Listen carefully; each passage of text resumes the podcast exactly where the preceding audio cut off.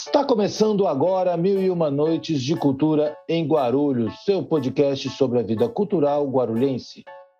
Meu nome é Vitor Souza e nos próximos minutos eu convido você a conhecer mais e se integrar com a vida e com as histórias da cidade. Mil e Uma Noites de Cultura em Guarulhos estará disponível sempre às quintas-feiras, comigo, Vitor Souza, conversando com convidados da cidade a produção é de Rosângela da Silva e é um oferecimento da Guarulhos Cultural.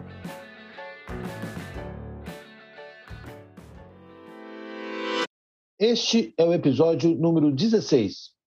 Hoje recebo dois moradores da cidade de Guarulhos que vão contar um pouco de suas trajetórias pela cidade. Um deles é sambista e transitou por muitos dos ambientes do samba de Guarulhos e tem um repertório que homenageia diversos bairros da cidade.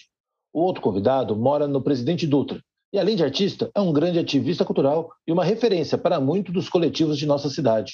Tenho a honra de receber hoje, para fazer esse podcast comigo, Dario Neto e Franklin Jones. Dario e Franklin, sejam muito bem-vindos ao 16º episódio do podcast Mil e Uma Noites de Cultura em Guarulhos. Tudo bem com vocês?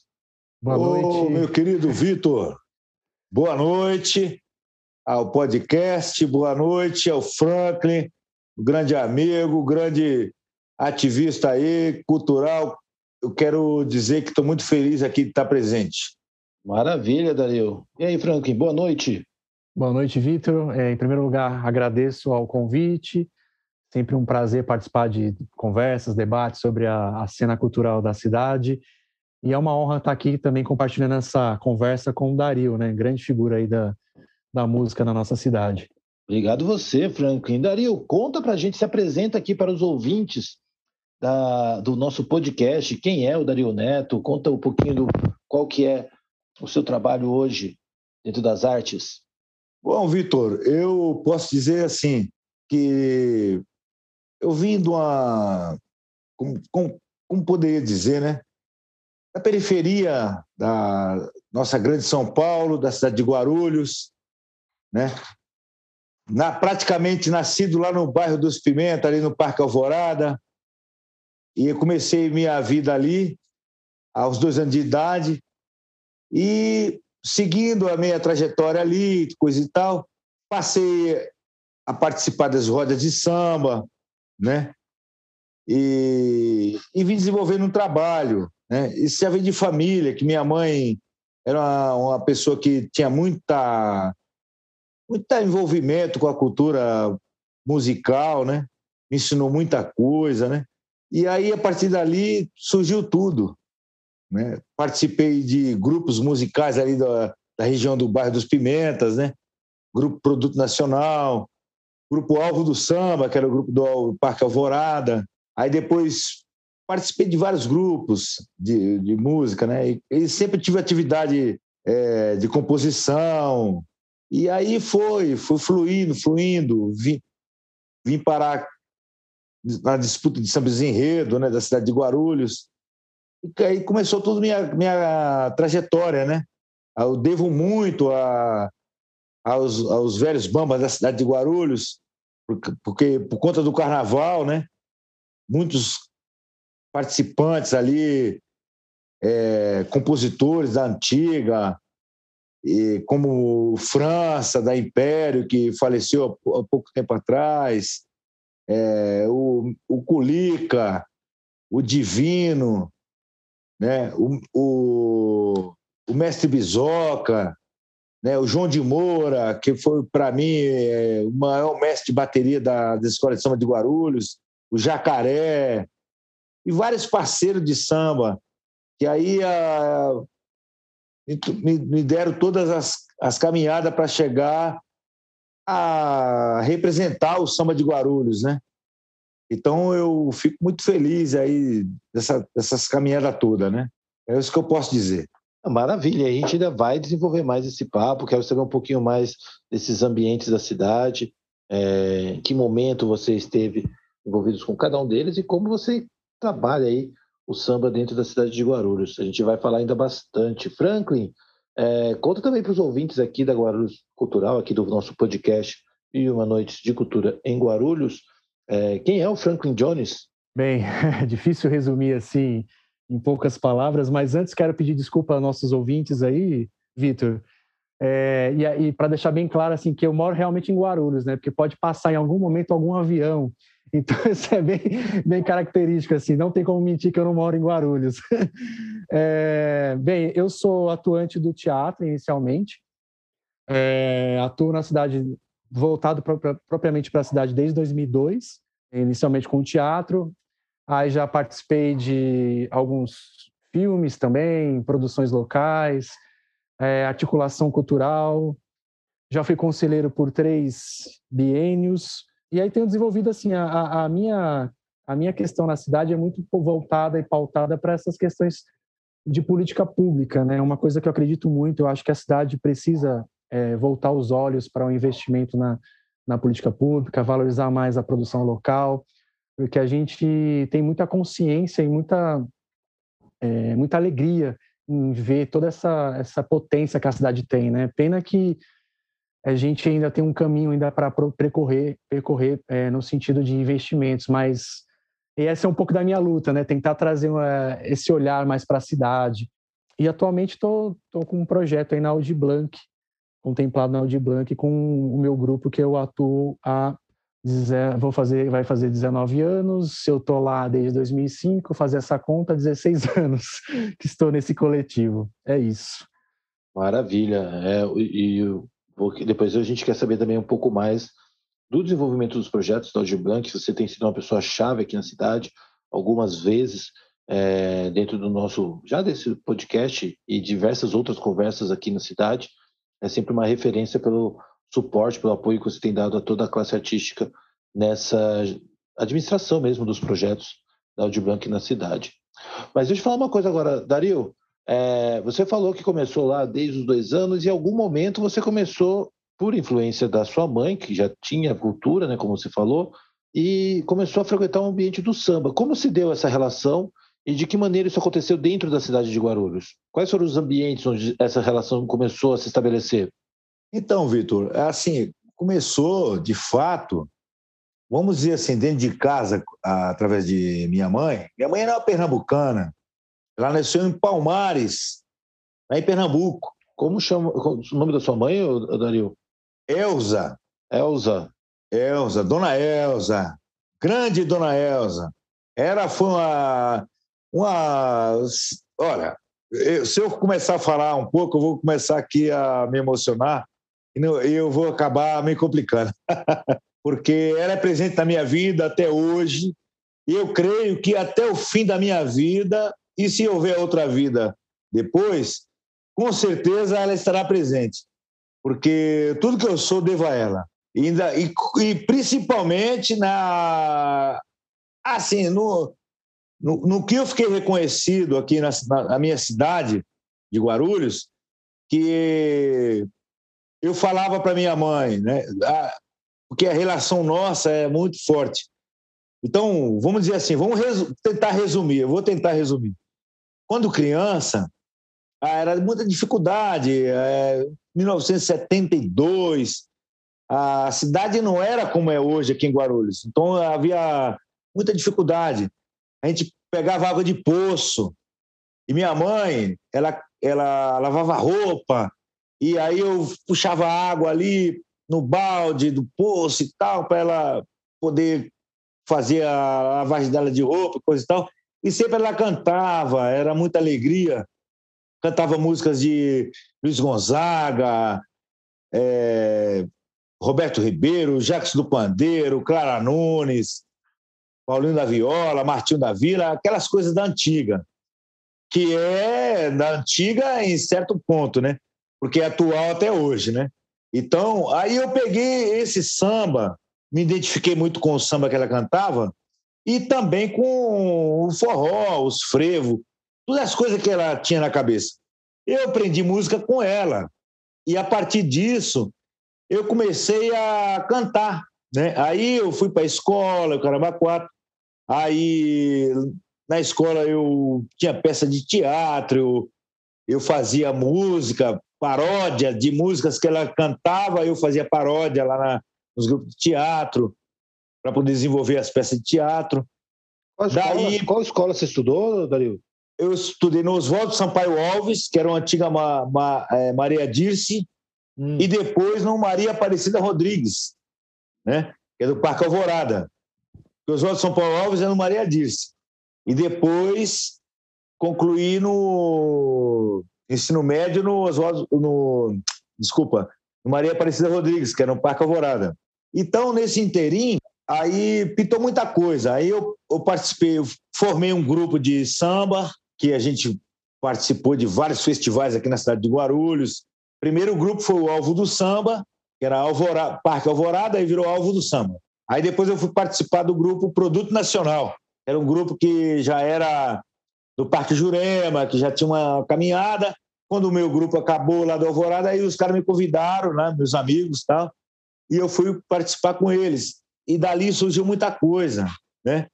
Muita coisa boa. E aí veio tudo isso. Aí, poxa, é muita história. Aí, em 89, eu era, já estava compondo músicas, né? Eu, eu fazia as composições para o grupo de teatro e, sei lá, começou a pintar as coisas e tal. Fiz umas músicas aí que o grupo Samba Lá de Casa gravou, que era um grupo bem conceituado no cenário nacional do samba, né? Brasileiro, né? Samba Lá de Casa. Aqui, grupo Samba Lá de Casa, que era uma rapaziada aqui do, da Penha, hum. né? O Vladimir, Nelson, Nilo, Moacir. É... Puxa, como é que eu posso lembrar de todos os nomes do pessoal? Ah, Enfim.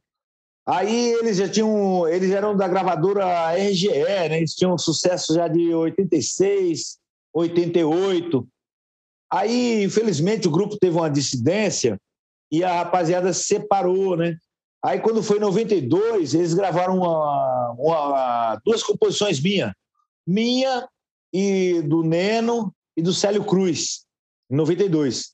E aí veio. Eu tinha ganhado o samba enredo aqui em Guarulhos, na, na, eu não era compositor de samba enredo.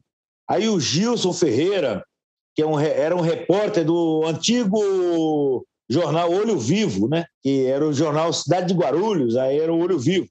E o Gilson era um repórter do jornal. Aí ele me convidou para compor um samba enredo para a Independência do Bom Clima, que era uma escola tradicional aqui da cidade de Guarulhos. Né?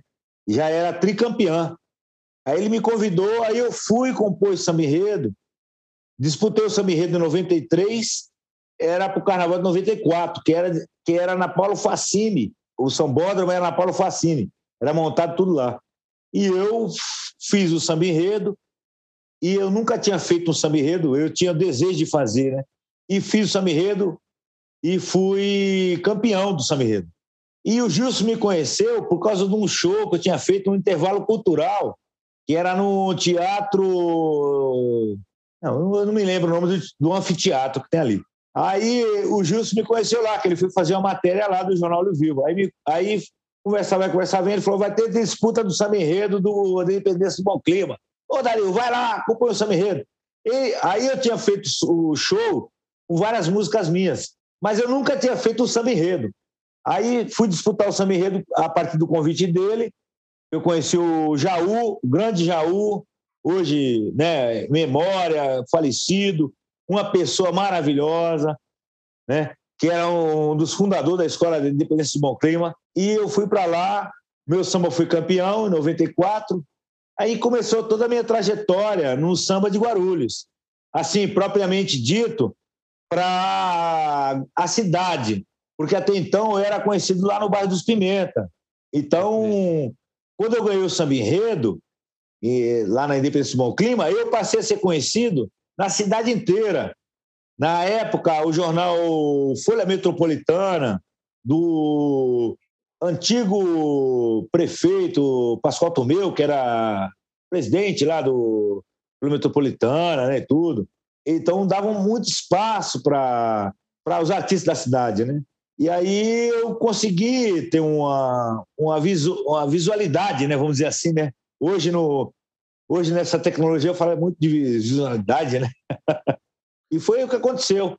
Aí de 94 para cá, vamos dizer assim, Aí veio toda a minha caminhada, né? Ganhei vários sambas enredo, várias escolas de samba daqui da cidade, vários trabalhos, né? vou querer saber um pouquinho mais detalhado também, mas interessante assim esse movimento então que teve desde as gravações das suas músicas, né? É, e a participação do samba aqui na cidade, que é você saindo do Pimentas nesse, até, em 92, você está falando isso, né? 92, 93, e... 94, nesse período em que essas, essa roda girou. Mas eu queria depois saber um pouquinho mais também desses ambientes, até mesmo a sua participação no intervalo cultural. É, o auditório lá é Pedro Dias Gonçalves, que fica ali. Ah, é Pedro Dias Gonçalves, é. Obrigado, Vitor. Imagina, imagina. E, e, e, o intervalo cultural é uma atividade muito recorrente né, na história da cidade, as pessoas comentam bastante. É, é verdade. atividade, assim. Depois eu queria que você contasse até um pouquinho mais de como foi a sua passagem nesses projetos. É, deixa eu chamar o Franklin, então, para falar um pouquinho, pulando de 92 para 2002. Franklin, quando você estava lá em 2002, é, imagino que vocês estavam iniciando os projetos é, do, do, do, Populacho, né? Qual que era? Você começou já direto no teatro? Você como se deu essa sua chegada na, no, no ambiente cultural?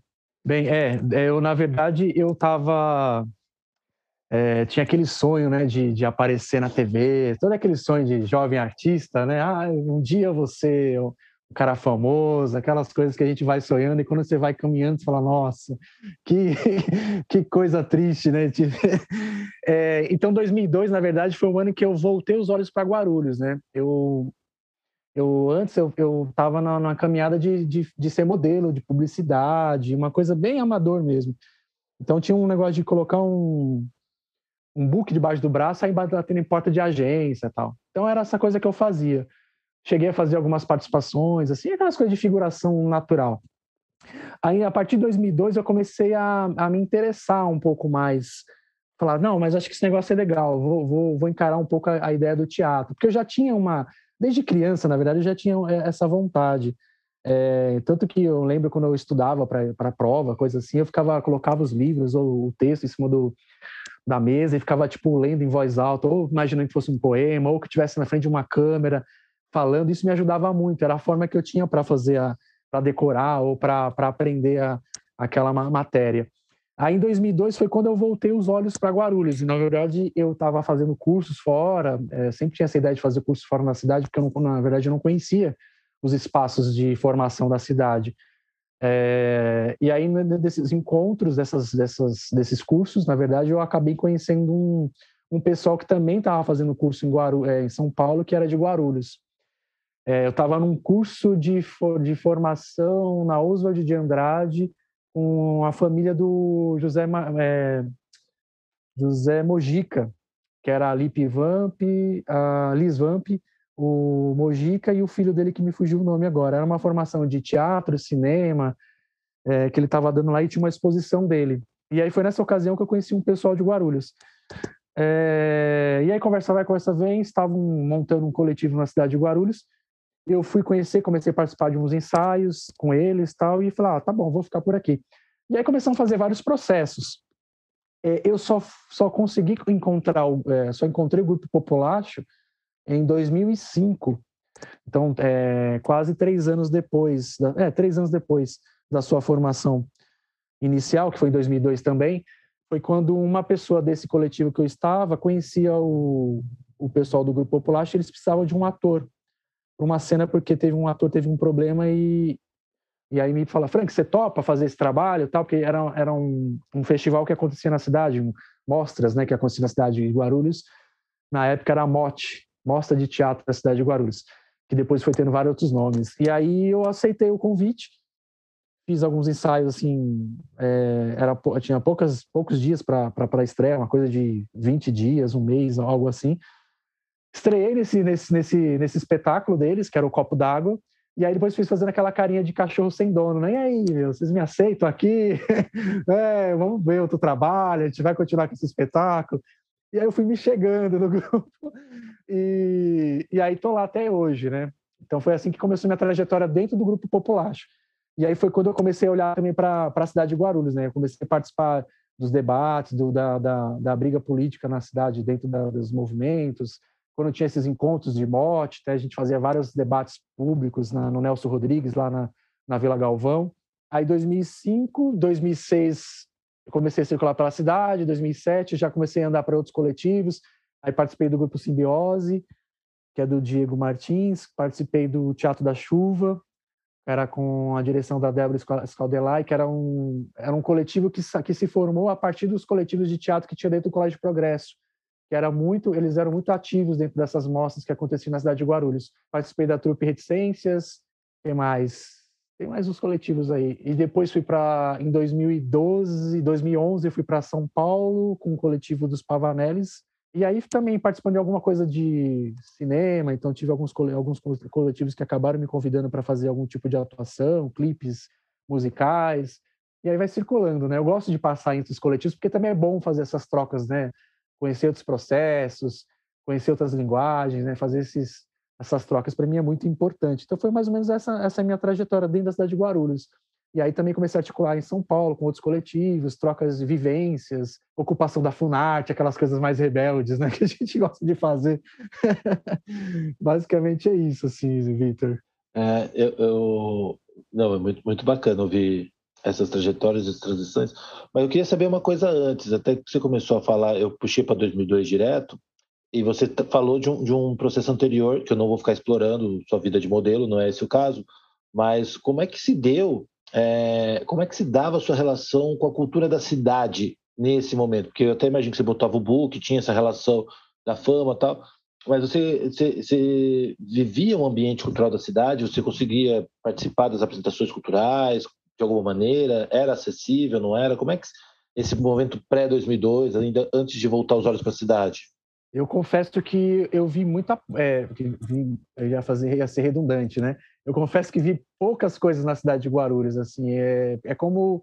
Eu, a, a, sensação que eu tenho, assim, re, rememorando esses, essa, essas, essas histórias, é que eu não tinha conhecimento de espaços na cidade.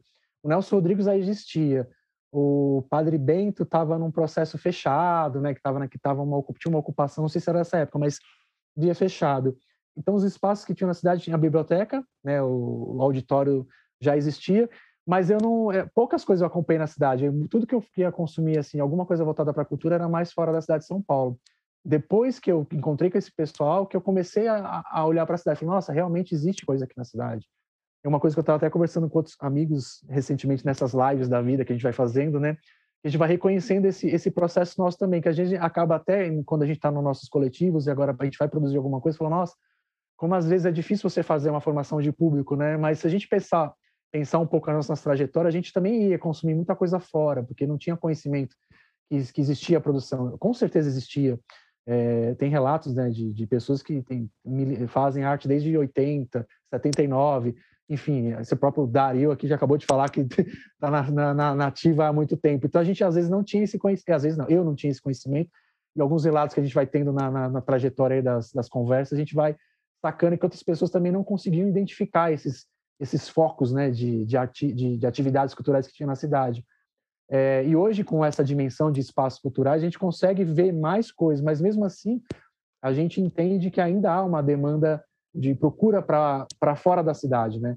Porque São Paulo sempre, chama a atenção, né? É uma cidade é, maior, com mais espaços culturais, assim, que, que quando, você, quando você pensa em espaços culturais, você gera, ah, Centro Cultural São Paulo, Biblioteca Mário de Andrade, são, são referências muito maiores né, do, que, do que Guarulhos. Né? A gente tem hoje o Adamastor, tem o Nelson Rodrigues, que é bem tradicional, o Padre Bento, que tem uma história linda na época dos Rancenianos, né? e agora tá, foi reformado tentando trazer essa história, mas é, historicamente para a cidade são poucos esses acessos que a gente acaba tendo, né, do, dos espaços de, de, de, cultura na cidade. É, é uma tristeza lembrar disso, né? E aí cabe a nós agora artistas tentar provocar esses espaços, tentar trazer com que as pessoas, é, os moradores da cidade de Guarulhos, possam também prover esses espaços, assim como nós agora, enquanto artistas, a gente ocupa nesses espaços. Não, e eu perguntei justamente por causa disso, porque eu acho que é uma, uma reflexão bacana que tem a ver tanto com esse, essa lacuna geracional, eu acho muito legal quando a gente consegue ir preenchendo e, e vendo essas distâncias né, do, do processo de uma geração para outra geração de artistas da cidade, que felizmente aqui no bate-papo do podcast a gente vem percebendo, né? É, que, onde, onde se deu a, a, cena cultural em determinado momento geracional da, das artes da cidade. E, que, e como é importante para quem está hoje na frente da, dessa produção, né, também trabalhar o público, que normalmente também vem nessa relação, né, tipo, é, poxa, eu não vivi isso lá porque talvez eu não tinha conhecimento, porque as coisas não chegavam, enfim, uma coisa está sempre ligada à outra, e como é que a gente constrói isso diferente ou de uma outra forma, né, hoje, né? Então, muito, muito bacana. É, inclusive, Dario, aí eu queria puxar para esse papo que você trouxe também é, tanto do intervalo cultural que você participou, queria que você contasse um pouquinho mais de como era a experiência do intervalo cultural, ou pelo menos como foi a experiência para você de tocar na biblioteca, e também um pouco desse circuito do samba que você participava, porque você foi lá, encontrou um pessoal, encontrou outro pessoal, por onde vocês, dentro do, dos Pimentas, onde você tinha um, uma, um alcance maior desde o início, né? E de que maneira você foi saindo antes de chegar até a, as escolas de samba? Assim, Vitor, eu, na verdade, de, depois que eu aprendi muito de samba com a minha mãe, aí tinha o futebol, né? Aí eu ainda era garoto e tal. E aí o pessoal fazia as rodas de samba, né? Na beira do campo, né? Mas eu era moleque, mas só que eu tinha um monte de samba na cabeça, né? Aí, assim, não tô falando para, vamos dizer assim, castigar a rapaziada. Mas tinha uma rapaziada que começava a cantar o samba lá, que tomava umas biritas ou outra, não conseguia cantar mais nada. Mas aí eu sabia o samba tudo, né? Aí eu comecei a cantar e tal, porque tinha uma. uma eu não sei como eu posso definir, né? Em palavras, né? Mas tinha uma galera da linha de frente, vamos dizer assim, né? Que eram os caras que faziam o samba. Aí tal. Só que muitos caras ali, acho que tomavam um negocinho ou outro, ficava meio mal e não conseguia mais cantar o samba. Aí, como eu já tinha um monte de repertório na cabeça, eu entrava na roda e mandava ver. E foi aí que eu fui pegando respeito. Aí o pessoal fala: não, peraí. Aí depois, depois de passado vários sambas, né? Não, não, peraí. Quando eu chegava assim, o pessoal me chamava para encostar, para cantar. E eu achava aquilo legal, e eu gostava mesmo, né? Aí eu mandava ver. Aí, a partir dali, surgiu tudo. Quando eu cheguei para fazer o intervalo cultural, graças a Deus, né? E para mim, eu tenho material em casa de jornais, publicidade que rolou, que na época eu não dava tanto valor, não por, porque eu não valorizava, mas é porque eu não tinha consciência né, do que aquilo representava. E eu, aí eu, depois de muito tempo, que eu passei a perceber o que realmente significava tudo aquilo. E para mim, hoje, eu tenho guardado comigo é, coisas que não vou dizer é, assim, como se fosse um troféu para um medalhista de uma Olimpíada. Já que vai ter uma Olimpíada aí, né? Vamos dizer assim, seria para mim isso daí, porque eu fui parar num intervalo cultural, cara, eu nunca imaginava isso. Eu ia lá ver artistas da nossa cidade e até outros também já até consagrado. Até o Zequete veio cantar ali, viu? No, no anfiteatro ali da, da, biblioteca, né? Um grande sambista, Zé Quete, pelo amor de Deus, né? E falar. E eu, eu fui lá para ver, né? E eu parecia que eu não estava, eu não estava acreditando no que eu estava vendo. E aí um dia eu pisei naquele palco do intervalo cultural lá no anfiteatro da biblioteca para cantar. Meu, aquele aí foi a família inteira, os amigos de escola, amigos do futebol, foi tanto amigo que o teatro lotou. e lá é um teatro pequeno, né? Um anfiteatro, já diz, é um anfiteatro, né? E foi uma projeção muito forte que eu só tenho assim a agradecer a Deus, né? a Deus e, a, e as pessoas que estiveram naquele momento, que foram me apoiar e foi muito bacana. Foi, foi, uma, foi uma construção de uma, de uma caminhada na minha vida que eu não tenho como medir, entendeu? A satisfação e a honra que, me, que eles me deram, até hoje. E isso vai se perpetuar por muitos, muitos anos, porque essa lembrança não vai morrer nunca. Então, aí, depois que eu participei do intervalo cultural, e deu essa uma projeção do caramba, a minha, aí eu comecei a deslanchar, assim, ir para vários lugares, ser convidado para cantar, em vários shows, abri shows de artistas grandes aí do cenário da música, principalmente do samba, né, que é a área que eu participo, né? E casas de show que eu nunca imaginei de pisar meu pé. Barracão de Zinco, que é uma, eu não sei se ainda existe, mas foi uma casa muito consagrada eh, em São Paulo, né? Terra Brasil, na Penha, remexendo, que, nossa, projetou vários artistas, inclusive aquele, é, a banda Raça Negra, né, que participou lá também. Então, é muita coisa, cara. Escolas de samba, né?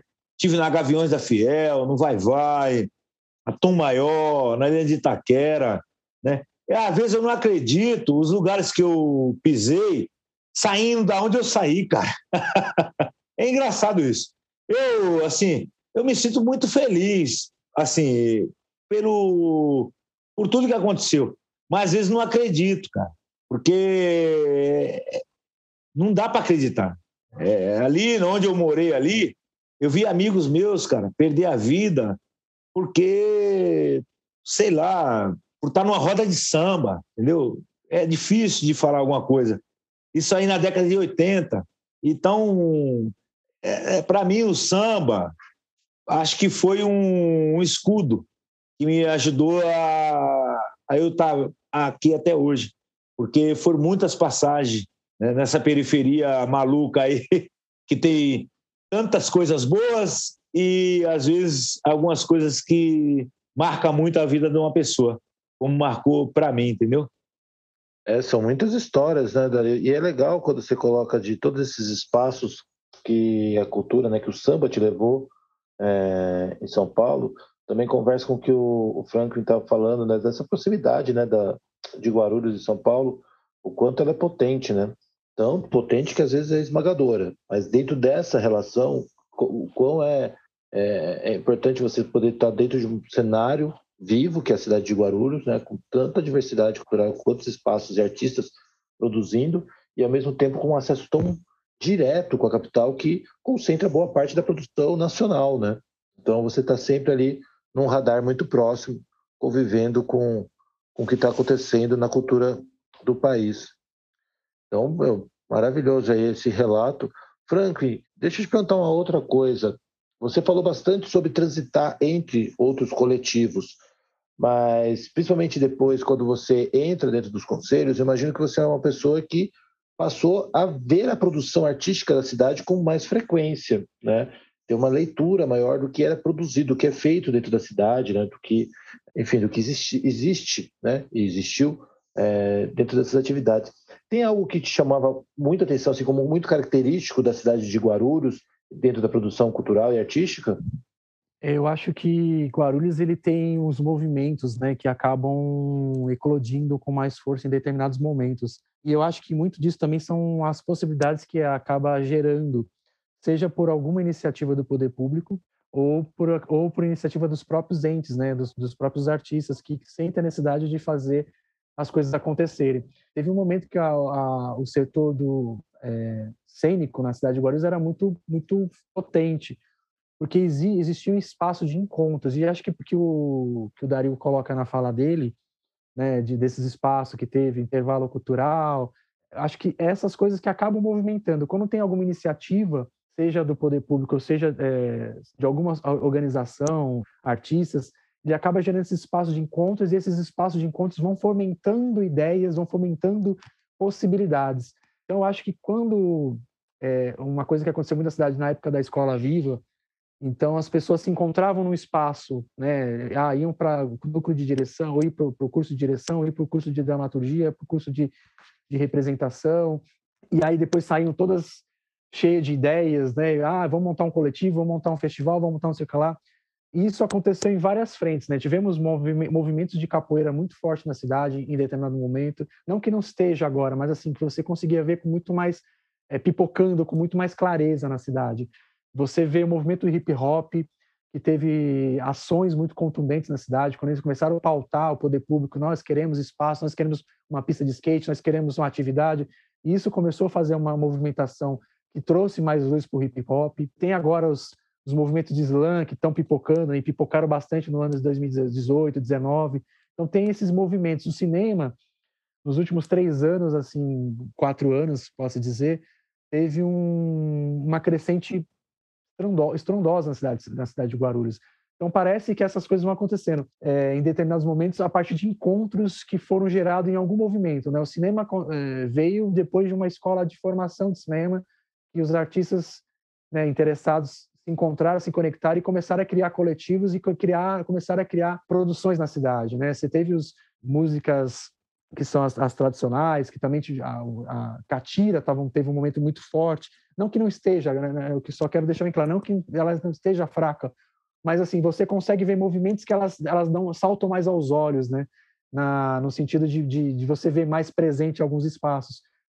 Eu acho que é, a cidade ela tem essa, essa peculiaridade. Tem tem momentos, por exemplo, hoje eu ainda acho que há um movimento muito forte. O cinema ainda está com esse é a sensação que eu tenho. Né? Eu posso estar totalmente equivocado, mas a sensação que eu tenho é que as produções de cinema elas estão ganhando um, um destaque ao longo desses quatro anos. E você vê teve um movimento que a dança teve espaços né, de, de, de, de, presenças constante, músicas mais tradicionais, não sei se eu, essas de viola, moda caipira, né? É, é, vai acontecendo os movimentos assim, que é muito interessante na cidade.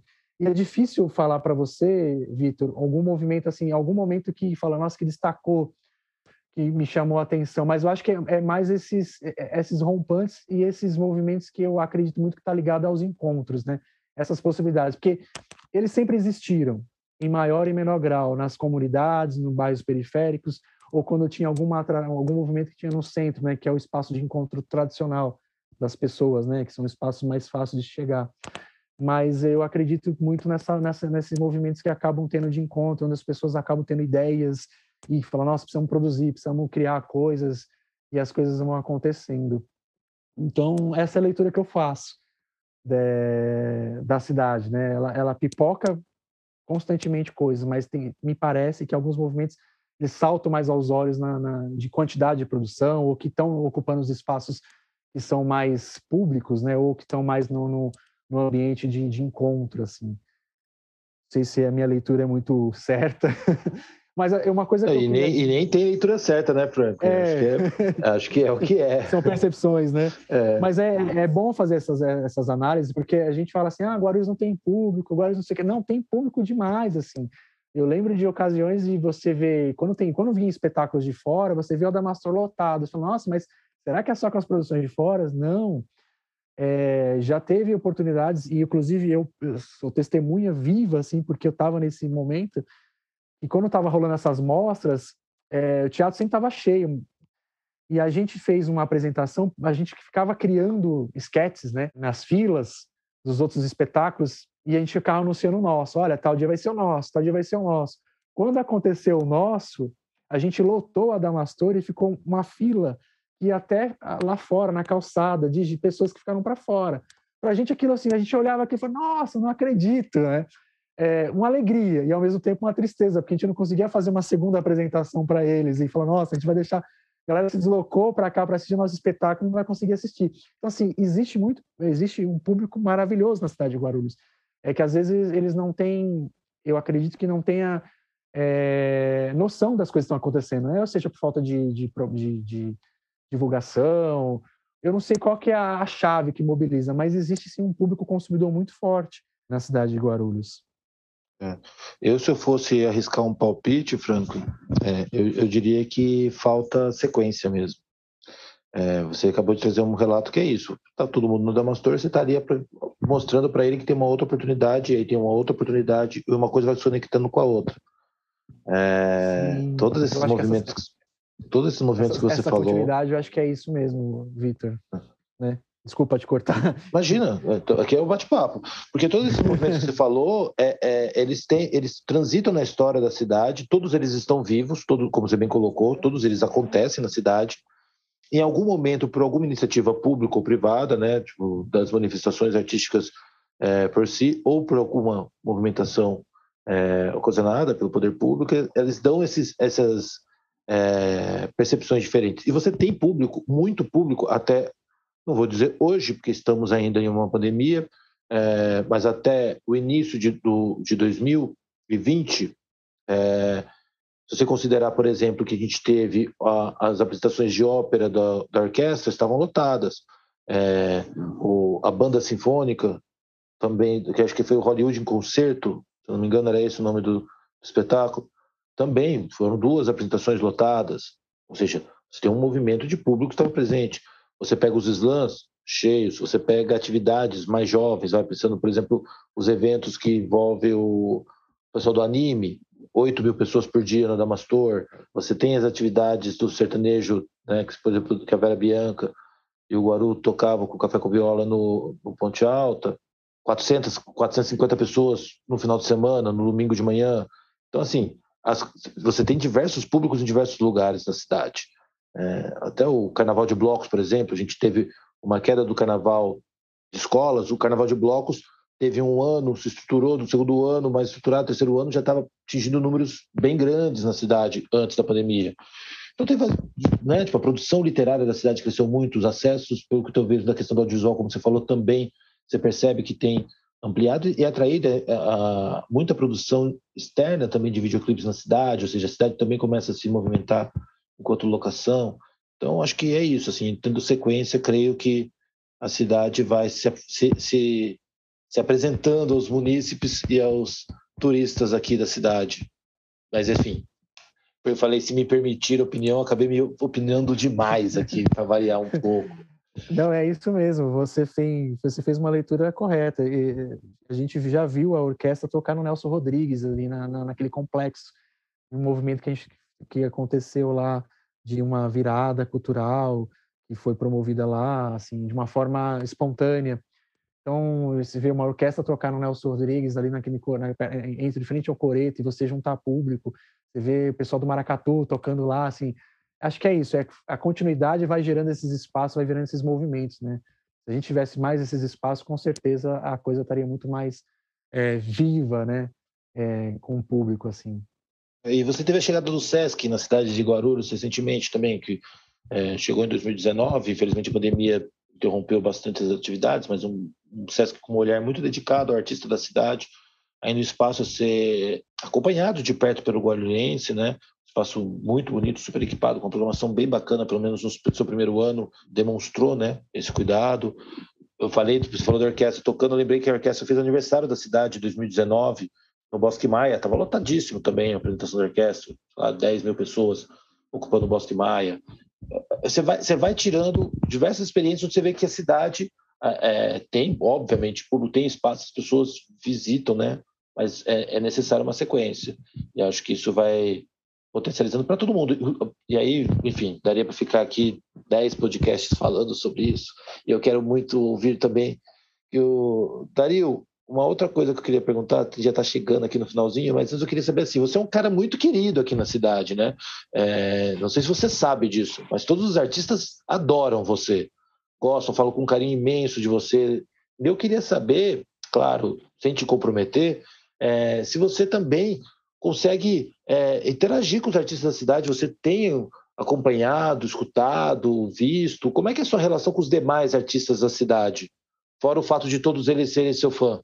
Ô, Vitor, é, na verdade você, você começou bem, porque eu não tenho essa dimensão, não. Eu, de fato, eu sei lá, eu não sei trabalhar muito bem esse relacionamento com a rapaziada porque eu, às vezes eu ouço muito falar assim, oh, fulano falou bem de você, pô, nada, não sei o quê. Eu, aí eu até acho meio assim, né? Tem um pessoal que me chama de mestre, né? Eu falo, pô, eu não posso falar que o cara assim, eu fico constrangido de falar assim, pô, não fala isso não, porque não sou nada e tal. Mas eu falo assim, pô, às vezes é o carinho do amigo que tá falando, eu também eu fico quieto, né? Ah, é, é, ele quer falar, tudo bem, né? mas eu tenho, assim, um grande, sei lá, uma grande satisfação de poder ter esse reconhecimento, assim, como amigo, né? Como artista, não, porque, ah, primeiramente, o um amigo, né? Artista é outro papo. Agora, eu tenho acompanhado, sim, é, uma rapaziada, né? Não dá para acompanhar todo mundo, mas, assim, em Guarulhos, para mim, tem tanto, tantos artistas, cara, que são, não é porque são amigos meus, mas porque são pessoas que têm um talento, um dom, entendeu? Não só para a musicalidade, para minha área que é do samba, não, para várias outras vertentes, que é do rock, do pop, do forró, de todas as áreas, cara. E nas artes plásticas, é, teatro. Eu tenho amigos meus que são atores, que eles têm umas ideias tão bacanas. Já fui assistir peça dos caras que eu era comédia, meu. Eu não ria para agradar o cara, não. Eu ria porque o negócio era tão bom, cara. Eu me senti até mal, porque eu falei assim, pô, não sei, parece que a, a, a gente se identifica com as coisas. E, cara, eu não tenho, não sei como muito expressar, porque eu, sim, claro, a, a gente tem uma consciência. Eu faço, um, eu tenho meu lado musical na, na vertente do samba, mas eu me policio muito, porque também eu quero fazer, ter, procurar fazer a coisa no, procurar me melhorar, né? Me aperfeiçoar. Então eu tenho minha, meu policiamento. E minha mulher também é, é minha polícia, né? Porque se eu tiver se eu tiver cantando errado, ela é a primeira que fala. Se eu tiver compondo uma música, ela já olha, fala, Dario, essa música aí você está indo para outro caminho. Será que você não está meio. Então a gente se policia. Então, quando eu vou falar sobre um amigo meu, eu sei separar a amizade do trabalho ao qual ele está executando. Então, isso para qualquer área, não é só por causa que eu sou sambista, né? Eu posso falar mal de um sambista que é amigo meu, não, não estou falando mal. Quando eu falo assim, oh, meu amigo, pá, vamos pá, melhorar aqui, assim, aquilo ali, a gente dá uns toques. Mas em, outra, em outras áreas, as quais eu tenho apenas um conhecimento e tudo, mas eu vejo o trabalho da rapaziada e eu tiro o chapéu. Aqui nessa cidade aqui de Guarulhos, tem tanto, tantos artistas bons para vários cenários artísticos que não é fácil. Infelizmente, a gente precisa de pessoas, assim como você está fazendo esse trabalho, que eu tenho, eu tiro o chapéu para você. Eu queria até, eu estava conversando com minha esposa hoje e eu queria, comentando com ela, eu falei assim, eu queria falar isso para o Vitor, mas eu, eu falo de coração. O que eu queria falar para você, que eu falei para ela, ela falou assim: o que, que você quer falar para ele? Eu falei: eu queria falar assim, que eu tenho um grande respeito, grande carinho por você e considero você como um amigo de verdade. Por quê? Pelo, pelo, pelo pouco tempo que a gente se conhece, mas você deu respaldo e deu apoio e credibilidade e respeito com uma pessoa que se chama Araci, Araci Borges Martins. Araci, cara, uma grande guerreira da cultura da cidade de Guarulhos, uma batalhadora há, há muitos e muitos anos. E quando a primeira vez que eu conversei com ela, que você estava como secretária de Cultura, ela falou a seu respeito, de uma, de uma certa maneira, que eu fiquei tão feliz, cara, tão feliz. E você também, não foi só porque ela falou, você se mostrou essa pessoa no decorrer daquele tempo que eu fiquei tão contente, cara, que eu, eu não sei como falar. E Araci, para mim, era uma irmã, uma amiga, uma mãe, uma pessoa que eu não tenho palavras para dizer. E quando ela falou assim, Dario, o Vitor é um grande secretário, ele tem uma visão de cultura na nossa cidade impressionante e ele me dá um respaldo para mim agir, para mim fazer meu trabalho que você já conhece. Cara, eu fiquei tão feliz, tão feliz de coração. Ela partiu há pouco tempo, não tem nem um mês. Eu, tô, eu, eu ainda estou muito comovido, triste. Eu acho que essa saudade não vai, não vai acabar nem tão cedo. E acho que nunca vai acabar, porque era uma pessoa maravilhosa, uma grande profissional da arte e da cultura na cidade e, poxa, e você percebeu isso aí? Porque às vezes a pessoa está ali trabalhando, outra pessoa, uma pessoa que chega para comandar uma situação, talvez não tenha, talvez não, né? a gente percebe que muitos não têm, né? mas uma pessoa que teve essa sensibilidade e que tem é você, eu gostaria de estar pessoalmente com você para falar isso aí. Talvez eu fugi da pauta do programa, me perdoe.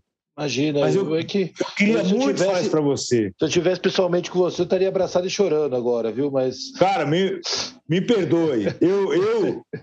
Olha, o que eu ouvi da Araci a seu respeito, as palavras dela, e a partir do momento que eu passei a conhecê-lo e percebi isso em você também, ô, oh, cara, sinceramente, é, para mim, eu, hoje aqui eu, eu podendo falar isso para você, embora que seja assim virtualmente, estou muito feliz, muito feliz, porque eu tenho aqui, ó, parece que ela é assim tá junto com a gente, porque é uma pessoa que você viu o trabalho dela e você amparou, deu respeito e, e amparou ali aquele serviço que ela está fazendo.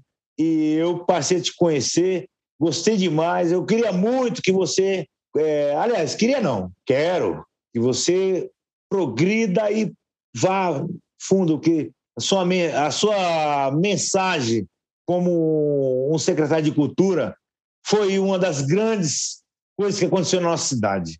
De todo o coração que eu estou te falando isso aí. Dario, obrigado pelas palavras. Poxa, e fica a nossa, nossa memória aqui para Araci. É realmente uma figura muito especial. Fica mais uma homenagem aqui para ela. E é isso, né? É importante a gente trabalhar pela cultura. Acho que é isso que é isso que nos une sempre, né? Daria um prazer enorme poder contar contigo aqui nesse podcast. E, e, de fato, até me lembro várias vezes da Araci falar do seu trabalho, falar de, de cantar suas músicas, de falar das referências que você fazia sobre a cidade, no seu repertório. Então, é isso, a gente vai se conectando através da arte. E se você que está nos ouvindo aqui está gostando, então siga o nosso podcast. Se fizer sentido para você também, compartilhe esse áudio para quem outras pessoas conheçam mais da cultura da nossa cidade. Te convido também a conhecer a Guarulhos Cultural em www.guarulhoscultural.com.br. E Franklin, é... uma outra coisa que eu queria para a gente já ir encerrando também, você tem feito todo uma, um, um trabalho com os grupos aqui da cidade, dando suporte para quem não conhece, tem uma lei emergencial chamada Lei Aldir Blanc. É, essa lei homenageia o Aldir Blanc, que faleceu por conta do Covid, e a lei veio para auxiliar os artistas que ficaram paralisados dentro das suas atividades é, profissionais por conta da pandemia. E na cidade de Guarulhos né, foi feito é, alguns processos de seleção e edital para que os artistas e coletivos pudessem desenvolver suas atividades né, com esse fomento do recurso federal aplicado na cidade pela prefeitura de Guarulhos. E, e o Franklin tem, junto aos outros coletivos, de maneira espontânea, feito um trabalho de articulação que é fantástico. Eu queria que você falasse, Franklin, eu fiz toda essa introdução, é, porque eu queria, na verdade, que você falasse um pouco de qual que você, como você imagina, para quem está ouvindo esse podcast, claro que não é um, um serviço de futurologia, mas para quem está ouvindo isso aqui no futuro, qual que é o papel da, que você acredita da Aldir Blanc? Qual o impacto que ela vai ter na cidade do ponto de vista artístico? Você acredita vendo, conversando com todos os coletivos? Porque eu tenho a sensação que esse fomento acabou reaquecendo a produção da cidade como um todo, né? É, isso é verdade. Ela trouxe esperança de novo, né? é, os coletivos, pelo que eu tenho conversado assim, eles ficaram bastante, é, independente desse momento, desse contexto, né, que a, a grana veio para um contexto, a gente tem que tirar esse peso, assim, né? Mas considerando esse investimento, é, isso trouxe um, um novo horizonte para a cidade, assim, né? Os artistas poderem, muitos pela primeira vez, trabalharem com verba financiamento, né, com financiamento público. Nossa, cara, como é bom você conseguir trabalhar e, e, e, e ter condições de minimamente pagar os seus custos, pagar, retirar um, um, um, um ganho, né, pela sua produção. E, e você já vê muita gente empolgada assim, nossa, preciso participar de outros editais, preciso participar de outras coisas para continuar a coisa, fazer a coisa acontecer. Isso, sem dúvida, acho que é um grande marco para a cidade é, nessa, nesse incentivo né, de, de, das pessoas se engajarem na escrita de projetos, é, das pessoas se engajarem nas produções, eu acho que vem trouxe muitas, muita, muita soma positiva para a cidade essa, essa, essa realização e esperança, né, que possam vir mais, mais possibilidades para que esses artistas possam cada vez mais produzir. Para quem está acostumado a é, fazer muito na raça, né, que eh, na verdade assim, os artistas da cidade nunca deixaram de fazer, produzir, aqueles que estão há muitos anos, né, nunca deixaram de fazer.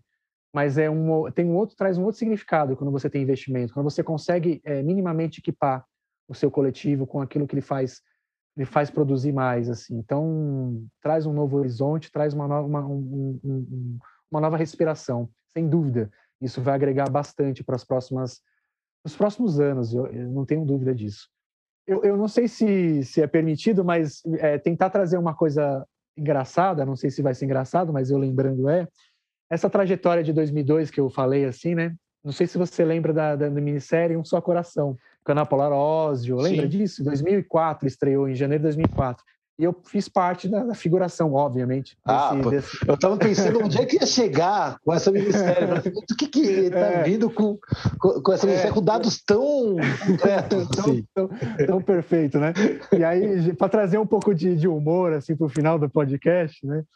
É, eu participei dessa, dessa série, de alguns episódios, como figuração. Aí tinha lá Eric Maron, que era os olhos da, da, da, da mulherada antigamente. Nossa, Eric, Eric Maron, que lindo, não sei o que lá. E a Ana que estava no auge, assim, eu, eu, tive o prazer de, de uma cena ela esbarrar em mim. Eu falei, meu Deus, eu toquei na, na Ana aquela coisa, né? Linda. E aí eu lembro que estava no grava, gravação no Museu do Cedro, ali no Ipiranga é, do lado de um Senai, eu acho, que é, a, é, esse Museu do Cedro, se eu não me engano, se é Senai, SESC, acho que é Senai. E aí tava a gente gravando lá na rua, e um monte de gente ah, lindos, não sei o que lá, né? Aí uma hora eu tava saindo, né, quando acabou a gravação, tava indo embora, e todo mundo em cima de mim, assim, ah, é linda, não sei o que lá. E eu, gente, como é gostoso sentir essa sensação, né? E quem era eu, né? Ninguém na fila do pão. Quem que é você? E aí, uma hora, uma pessoa me perguntou: Ah, e você viu o Eric Marmo? Ele está aí ainda? Não sei o que lá. Eu falei: Ah, não sei, deve estar tá aí ainda. E aí eu lembro de ter atravessado a rua e o ponto de ônibus era do lado, assim, né? E aí todo mundo aquele calor de, em cima de mim. Quando eu atravessei a rua, foi aquele calor foi diminuindo, depois diminuindo. Aí entrei no ônibus, peguei, tipo assim, e aí, gente, cadê? Ninguém vai me reconhecer que eu estava na gravação. Aquela sensação de querer ser reconhecido de novo. Foi morrendo, morrendo, aí virei aquele é, no, é, o comum cidadão que está pegando o ônibus no seu dia de trabalho. E a sensação foi essa, gente, que loucura, que eu saí assim, falei, cara, como é gostoso esse gostinho, né, de, de, de, de, de você estar tá fazendo um trabalho e as pessoas estão tá ali em cima de você. Obviamente que não era em cima de mim, mas teve alguns movimentos, você está saindo uma gravação, né, e as pessoas ficam tentando falar com você, mas foi engraçado essa transição, assim, para mim, é, é, eu sinto ainda como se fosse hoje, essa transição daquele espaço, atravessar a rua e tudo aquilo sumir, eu entrar no ônibus e falar, gente, cadê aquilo, né? E aí foi, é, esses movimentos foi, me trouxeram muita reflexão desse, desse, desse lugar, assim, que lugar que eu quero estar, né? E aí foi quando eu comecei mesmo a entrar dentro da área de teatro, nossa, é um lugar que eu, que eu quero muito, assim. Enfim, não sei se foi engraçado. Não, foi ótimo. não, eu, e é isso, assim, para quem trabalha com, a, com as artes, assim, o, o, os eventos têm muito dessa percepção, né? É, eu me lembro, você está falando isso, eu me lembro muito da experiência de participar, poxa, agora eu vou fugir totalmente, mas de participar do, do Fringe em Curitiba, que você hum. saía da, você, enfim, tinha um trabalho, você ia para um festival, o Fringe, para quem não sabe, tem um festival de teatro em Curitiba e o Fringe é uma mostra que acontece simultaneamente, mas que é muito significativa, porque vários grupos vão para Curitiba e lá você tem uma movimentação de muita gente. Então, a gente faz apresentações, principalmente na rua, é, para mil, duas mil, quatro mil pessoas. Então, sei lá, você passar o chapéu era incrível, sabe? É. E aí depois você voltava e, sei lá, ia na Patriarca fazer a apresentação. no dia 15. É muito louco essa, essa relação, né? Que, que se, se você não estiver preparado, isso que é muito legal também. Isso me, me, me, me ensinou muito esse, esse movimento.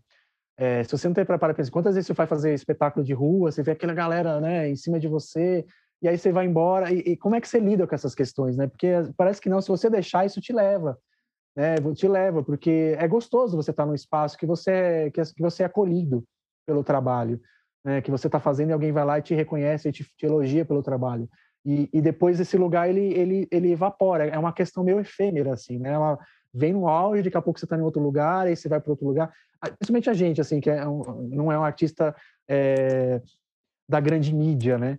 E isso, é, esse movimento que eu falei da, desse um só coração me ensinou muito, assim, é, de entender esses lugares, de entender essa percepção de qual lugar que eu quero estar. Isso é, acho que foi uma experiência incrível, assim, para mim. Maravilha. Dario, é, vamos encerrando então aqui o nosso podcast. Queria agradecer muito a sua participação aqui. Obrigado de verdade é, por ter dedicado aqui o tempo com a gente, trazendo um pouco das suas memórias, das suas histórias, trazendo um pouco da cultura da cidade. Queria te agradecer mais uma vez aqui pela sua participação. Ô, Vitor, eu me sinto muito honrado pelo convite de poder participar. Cara, na verdade, olha, me perdoe, eu não manjo nada dessa tecnologia, mas meu filho me auxiliou aqui, né? Eu pedi ajuda dos universitários, né? Como diz o programa do Silvio Santos. Meu filho me auxiliou muito, senão não teria conseguido estar é, tá aqui ouvindo você, né? E o Franklin. Cara, para mim é uma grande honra mesmo. Muito obrigado, muito obrigado mesmo, de coração. Desejo muito sucesso né, ao Franklin pelo trabalho artístico que ele desempenha, por você, porque você dá a oportunidade da gente poder aparecer, poder uh, as pessoas ouvir a nossa voz. Muito obrigado, Vitor. Muito Imagina, obrigado de coração. Aqui é de vocês. Eu agradeço demais, agradeço aí também seu filho. O nome do seu filho mesmo, qualquer? É? é o João Renato. João Renato, muitíssimo obrigado aqui pelo suporte. A Dario Neto, neste podcast. Franklin, mais uma vez, muito obrigado também pela sua participação. Eu agradeço o convite, né, mais uma vez. É, acho que é importante esses espaços, é, Vitor, e, e, vocês estão de parabéns em abrir esses espaços, trazer essa essa provocação também, né, para os artistas se colocarem também, porque isso para a gente é uma experiência nova, né, de contar nossas trajetórias, né. Isso é uma coisa muito recente. É, e acho que é legal esses espaços. É, tá de parabéns para ir para essa iniciativa. O Dario, né, que honra também participar aqui com você. é, pelo que você está contando, assim, são, são, histórias que a gente ficaria o dia inteiro, assim, né, Vitor? Muita, muita, muita bagagem. E o Guarulhos Cultural, eu acho que é uma iniciativa muito importante, viu, Vitor? De é, como, a, a, acho que agora o nosso desafio é tentar furar essas bolhas, né, que a gente vive, né? É, como é que a gente consegue trazer todo esse conteúdo para que as pessoas da cidade de Guarulhos possam saber, possam contemplar, possam vivenciar esse trabalho que vocês estão fazendo. Acho que é o nosso desafio também, enquanto artista, promover também essa ferramenta que você desenvolveu aí com, com a sua equipe, para que possam alcançar mais e mais pessoas, né? E, e, e, contemplar a cultura na sua complexidade e na sua grandeza. Maravilha, aqui estamos à disposição, como a gente costuma dizer, né? A ideia da Guarulhos Cultural é unir a cidade através da cultura. Então, conte sempre com a gente.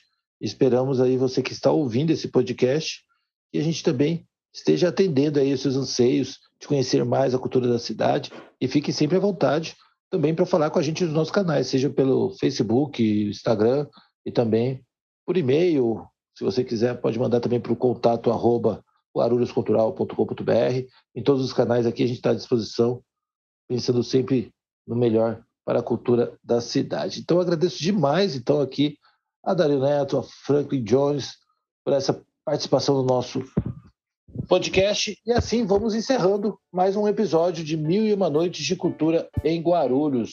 Eu sou o Vitor Souza, agradeço imensamente a Rosângela da Silva, responsável pela produção de mais esse episódio. Você encontra o nosso podcast no site da Guarulhos Cultural e pode também nos seguir pelo Spotify, Google Podcasts, Pocket Casts e diversos outros players. O que você ouviu neste podcast nem se compara com os demais que você irá encontrar por aqui. Aproveite para navegar nos episódios anteriores enquanto aguarda até a próxima quinta-feira, quando teremos mais um episódio inédito do podcast Mil e Uma Noites de Cultura em Guarulhos. Nos encontramos nas próximas histórias.